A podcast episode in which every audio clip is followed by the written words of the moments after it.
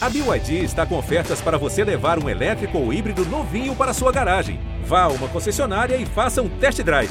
BYD, construa seus sonhos.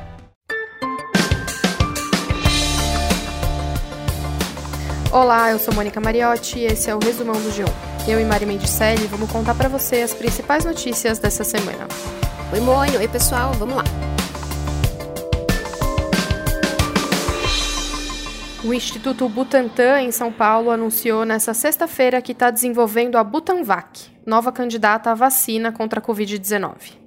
A vacina é a primeira contra qualquer doença a ser desenvolvida completamente no Brasil. No anúncio feito na manhã dessa sexta, o Butantan disse que vai entrar ainda hoje com o pedido para começar os estudos clínicos em voluntários.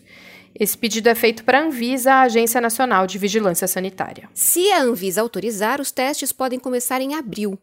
A fabricação poderia começar em maio e 40 milhões de doses estariam disponíveis a partir de julho. Mas antes, a Anvisa precisa liberar o uso das doses.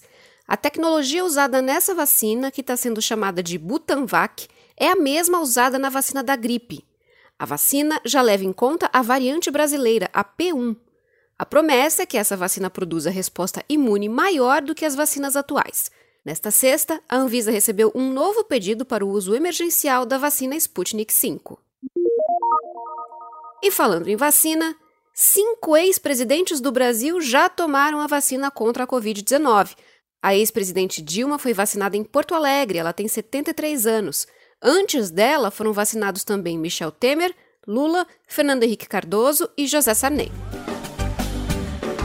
Eu sou a sereia que dança, destemida Yara, água e folha da Nessa semana, vários famosos entraram na lista de vacinados também. Maria Bethânia, de 74 anos, foi imunizada no Rio, onde a cantora Alcione Marrom também foi vacinada.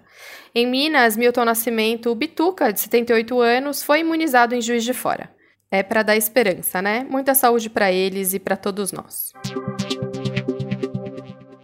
E nessa semana, o presidente Jair Bolsonaro fez um pronunciamento em rede nacional e mudou o tom, agora incentivando a vacinação, mas omitindo dados ao falar das ações do governo no combate à pandemia.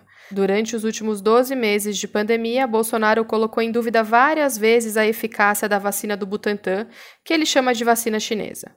Mas no pronunciamento dessa semana, ele disse que sempre foi a favor das vacinas. Os remédios políticos no parlamento são conhecidos e são todos amargos, alguns fatais. Esse aí é o presidente da Câmara, o deputado Arthur Lira.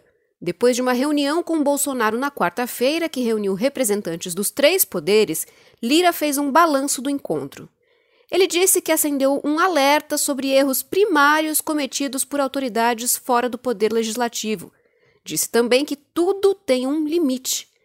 Sem mencionar um eventual processo de impeachment do presidente Jair Bolsonaro, Arthur Lira afirmou que a aplicação desses remédios não é a intenção dele. Vamos lembrar aqui que a abertura de um processo de impeachment depende da decisão do presidente da Câmara.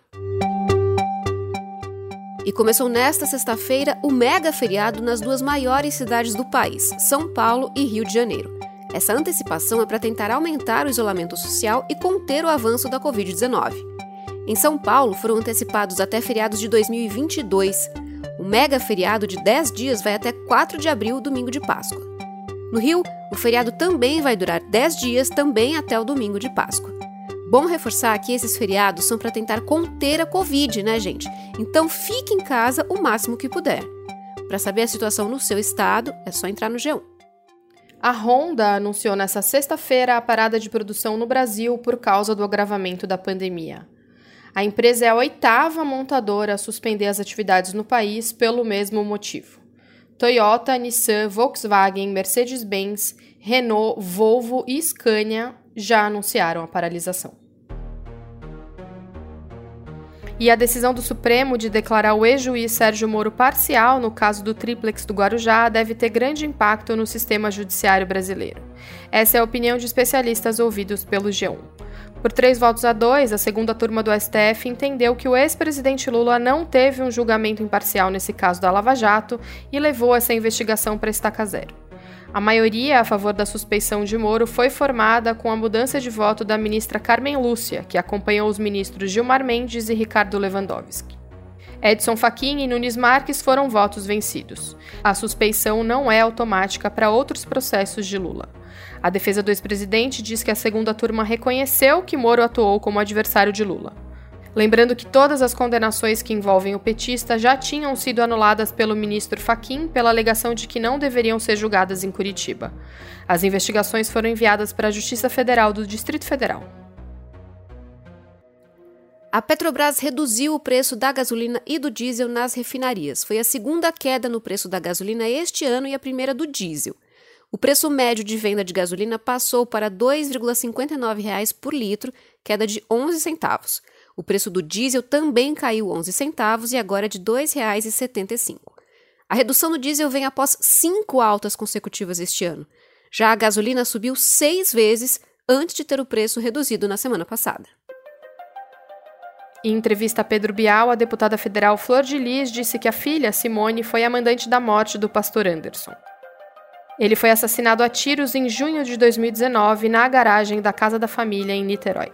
A deputada é uma das 11 acusadas pelo crime. Ela nega o envolvimento. Segundo o Ministério Público, ela foi a mandante do assassinato. Uma boa notícia para os fãs da cantora Amanda Vanessa. A cantora gospel deixou a UTI e foi transferida para um quarto no Real Hospital Português, no Recife. Amanda Vanessa sofreu um acidente no dia 4 de janeiro.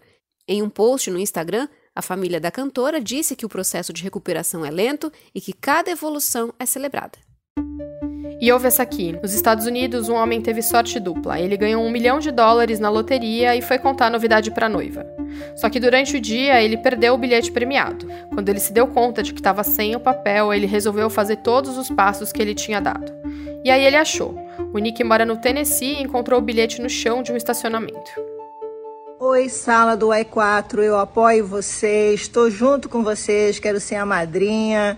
Não tem a menor dúvida, eu estou torcendo para E2, lógico. Ué, mas é porque vai ganhar. Eu estou sempre em time que ganha. Para a turma de calouros da FGV, turma AE4. Gente, ouve só. Um mal entendido mobilizou famosos numa brincadeira de calouros da Fundação Getúlio Vargas de São Paulo. Xuxa, Fábio Porchat, o ex-ministro Sérgio Moro e até o deputado federal Rodrigo Maia caíram na brincadeira e viralizaram na quinta-feira. O Diretório Acadêmico Getúlio Vargas faz todo ano uma gincana entre as salas. Nessa brincadeira, os alunos novos têm que pedir a estudantes integrantes do Conselho de Torcida da Universidade a gravação de vídeos de apoio. São cinco alunos celebridades que fazem parte desse conselho. E a turma de calouros que conseguiram o endosso de mais conselheiros ganha a prova. Mas a brincadeira, chamada prova da cúpula, foi mal entendida pelos novatos, que passaram a pedir esses vídeos de apoio para as suas salas para celebridades de verdade. Muito bom, né?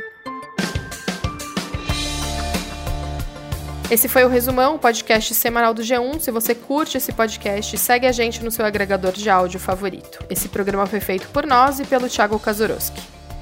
Se cuidem, fiquem em casa. Beijo, bom fim de semana, tchau. É isso aí, gente. Beijo para todo mundo. Se cuidem. Até mais.